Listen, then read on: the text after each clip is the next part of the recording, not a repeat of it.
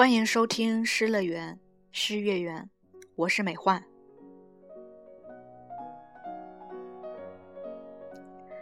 孟婆茶是作家杨绛为他的随笔集《枪饮茶》写的一篇序，他自己称这篇序为“胡思乱想”的待序。我觉得这篇序很有意思，便拿来和大家分享。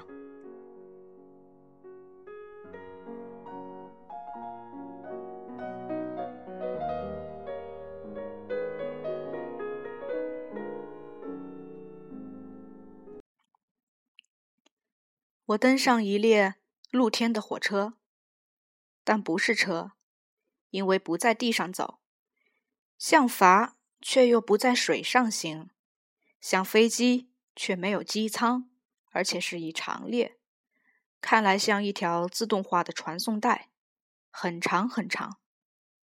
两侧设有栏杆，载满乘客，在云海里驰行。我随着队伍上去的时候。随手领到一个对号入座的牌子，可是牌上字码几经擦改，看不清楚了。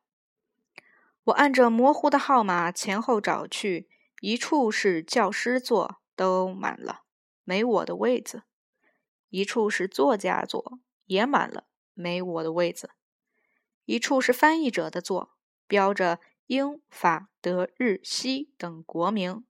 我找了几处。都没有我的位子。传送带上有好多穿灰色制服的管事员，一个管事员就来问：“是不是尾巴上的？尾巴上没有定座。”可是我手里却拿着个座牌呢。他要去查对步子。另一个管事员说：“算了一会儿就到了。”他们在传送带的横侧放下一只凳子，请我坐下。我找座的时候碰到些熟人，可是正忙着对号，传送带又不停的运转，行动不便，没有来得及交谈。我坐定了，才看到四周秩序井然，不敢再乱跑找人。往前看去，只见灰蒙蒙一片昏黑，后面云雾里隐隐半轮红日。好像刚从东方升起，又好像正向西方下沉，可是升又不升，落也不落，老是昏腾腾一团红晕。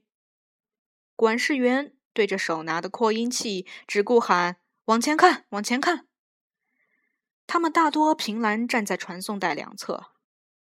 我悄悄向近旁一个穿灰制服的请教：“我们是在什么地方？”他笑说：“老太太翻了一个大跟斗，还没醒呢。这是西方路上。”他向后指点说：“那边是红尘世界，咱们正往西去。”说罢也喊：“往前看，往前看！”因为好些乘客频频回头，频频拭泪。我又问：“咱们是往哪去呀？”他不理睬。只用扩音器向乘客广播：“乘客们做好准备，前一站是孟婆店，孟婆店快到了，请做好准备。”前前后后传来纷纷议论：“哦，上孟婆店喝茶去。孟婆茶可喝不得呀，喝一杯什么事都忘得一干二净了。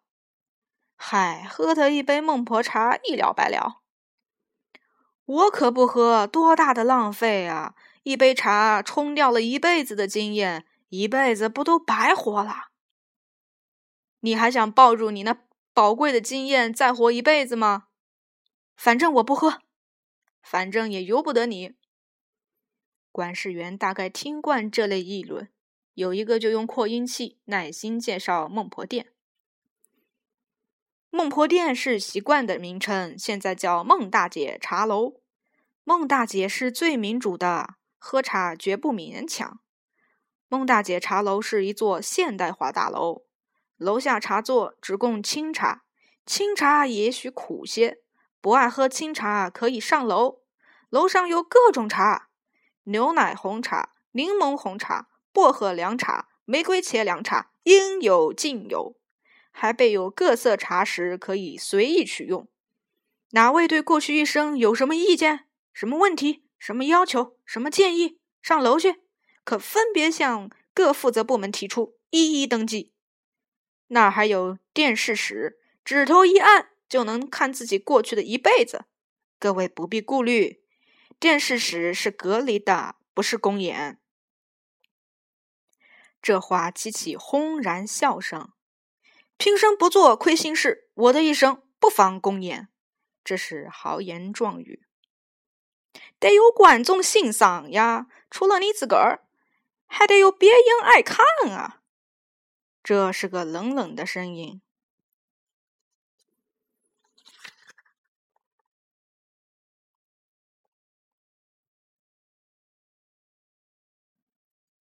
扩音器里继续在讲解：茶楼不是娱乐场，看电视是请喝茶的意思。因为不等看完，就可不及待，急着要喝茶了。我悄悄问近旁那个穿制服的：“为什么？”